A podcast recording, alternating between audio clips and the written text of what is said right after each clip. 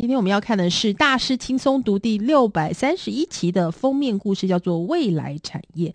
事实上，在全球化、数位化跟网际网络造就的经济环境下呢，未来二十年的成长产业会是什么呢？其实有六大产业，包括个人机器人学、生命科学、金钱的数码化，以及作为武器的城市码，还有更多的大数据，以及第六点。地缘政治这本书的作者呢，艾列克·罗斯，他是约翰霍普金斯大学的特聘讲座，专攻新兴科技、地缘政治跟地缘经济。他曾经是希拉蕊·克林顿担任美国国务卿时候的资深创新顾问，而离开了国务院之后，持续提供投资人、企业跟政府领导人科技跟创新政策的建议。所以呢，这本未来产业等于是告诉了听众朋友们，未来会有哪些是显学的产业。我们先来看第一个，叫做个人机器人学。随着人口老化，越来越多老人照护工作会移交给机器人。在接下来的十年，在人们学习如何跟智能机器人一起生活跟工作的同时，社会也会经历一场意义深远的革命。其实呢，机器人现在变得更像人类了，这代表着他们能够做一些需要个人化技巧的工作，例如服务性质的工作。这归功于两项发展。第一呢，就是机器人模拟现实的方式已经有大幅度的改变，因为有更好的演算法，让他们能够在混乱的真实世界环境中更有效的运作。第二点呢，机器人现在可以连接云端，代表他们能够存取数字跟庞大的资料库，以及学习其他经纪人机器人的经验。所以呢，这个个人领域的机器人学投资也在暴增哦。创投资金对机器人学的投资也从二零一一年的一亿六千万美金，成长到二零一四年的三亿四千多万美元。另外呢，也有许多公司设立基金来投资早期阶段的机器人学跟人工智慧计划。据估计，消费性机器人的市场在二零一七年就会超过三千九百亿美元了，而产业机器人的市场会在二零二零年达到四百亿美元。接下来我们看第二个显学，叫做生命科学。根据描绘第一个人类基因组呢，用掉了二十七亿美元，以及超过三年的时间。所以呢，今天这一项成本其实已经降低了百万倍，也因此促进了基因组学市场的惊人成长。基因组学在二零一三年已经成为高达一百一十亿美元的市场，而且未来几年呢，也以目前无法想象的速度更快速的成长中。生命科学包括基因组学跟生命科学的尖端进展，将允许人们活得更长寿而且更健康。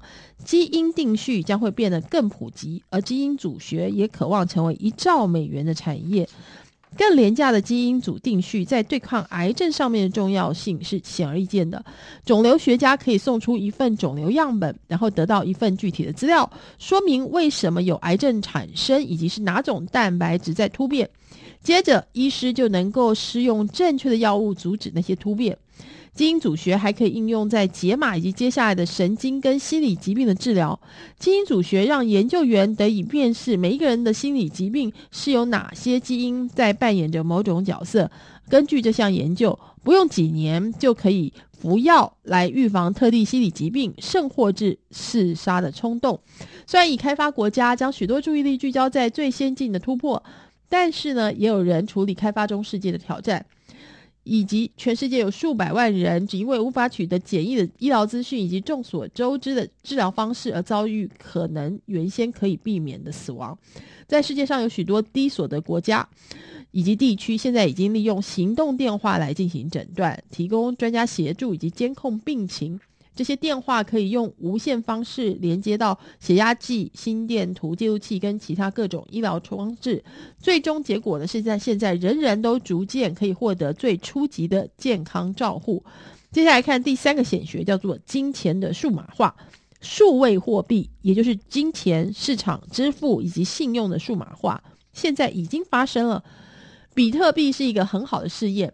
但是应用城市进行商务的威力将更让人难以置信，而且影响深远。任何人在世界的任何地方，只要按下他们的行动装置，就能够传送、收取、持有或者使用金钱。金钱正快速从实体形式，例如票据、现金、贵金属等等，转变成只存在于数位形式的事物，例如信用卡跟提款卡、数位银行账户等等。过去呢，曾经只有银行在进驻信用卡交易，但是今天呢，透过普通行动电话的处理的信用卡交易，竞争的非常激烈。而使用电话之类的行动装置进行点对点的线上付款，有可能对世界最孤立的社群造成戏剧性的冲击，而且把新兴市场跟全球经济连接起来。接下来我们来看第四项显学，叫做作为武器的城市码。城市码变成武器是现在世界上成长最快速，而且最具颠覆性的产业之一。就会加速邪恶团体的能力，让他们对全球经济造成系统性的伤害。企业呢，多年以来一直遭受恶意电脑病毒的攻击。大型公司每年花费超过一千七百五十亿美元，保护自己免于受到恶意软体病毒、蝗虫城市、木马城市跟分散式的阻断服务攻击，以及其他形式的网络攻击。根据估计呢，这种商业攻击的实际成本现在已经超过每年四千亿美元。这个数据比全世界一百九十六个国家中大约一百六十个国家的国内生产毛额还要高。接下来呢，第五项显学叫做更多的大数据。要在农业时代出人头地，你需要土地；工业时代的原料是铁。但是在资讯时代，则要往前走，而且成就大事。你需要大量的数据，跟使用那个数据，做出更聪明、更有效决策的能力。大数据可以改变你吃的东西、你说话的方式，以及你在未来的行动。大数据的数量每年都会成长百分之五十，全世界百分之九十的数位资料在过去两年产生，所以感应装置被整合到网际网路，资料数量会再度的暴涨。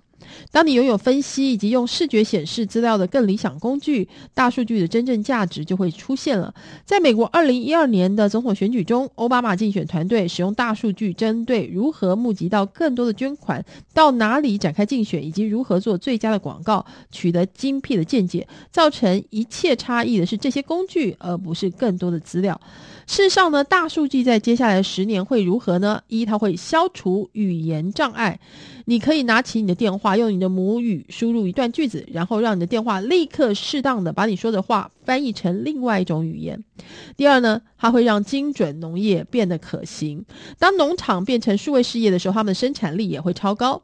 还有彻底重新设计零售银行产业，服务顾客而非公司的银行已经成为数位公司。在未来十年里，零售银行会开始更有效地协助人们储存他们的金融资产，在不同领域间移动价值。以及更正确的为风险定价。另外，还有改变一个接一个的产业，例如寻找大数据能够为弱农业做些什么。有一项名为 Pasture Meter 的新科技，每秒钟可以抓取两百个测量数据，以及辨识登载每一个特定范围有多少牧草，借此能够最有效率的分散乳牛以进行喂食。随着大数据改变了一个接一个的产业呢，接下来城市就会兴起，成为创新枢纽。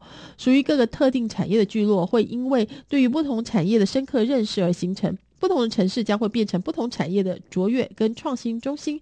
要协助你的孩子在未来事业胜出的准备，你现在应该做的事包括。帮助你的孩子通晓科技，跟尽可能的学习更多不同国家、种族跟利益团体的文化。学习第二种语言对小孩子很好，而对成人也是一样。另外，还有教你的小孩如何编写程式码。线上有绝佳的资源，比如说 CodeAvengers.com。地缘政治就是未来产业将建立在目前地缘政治结构下，而且也将以深刻的方式将它加以改造。今天的问题不再只是左或右，而是在于开放或封闭。未来即将胜出的国家，也将凭借赋予一切力量的开放政治跟经济模式。以上呢，就是今天的每周一书，告诉我们如何是未来的六大显学。希望你会喜欢。我们下周同一时间空中再会喽。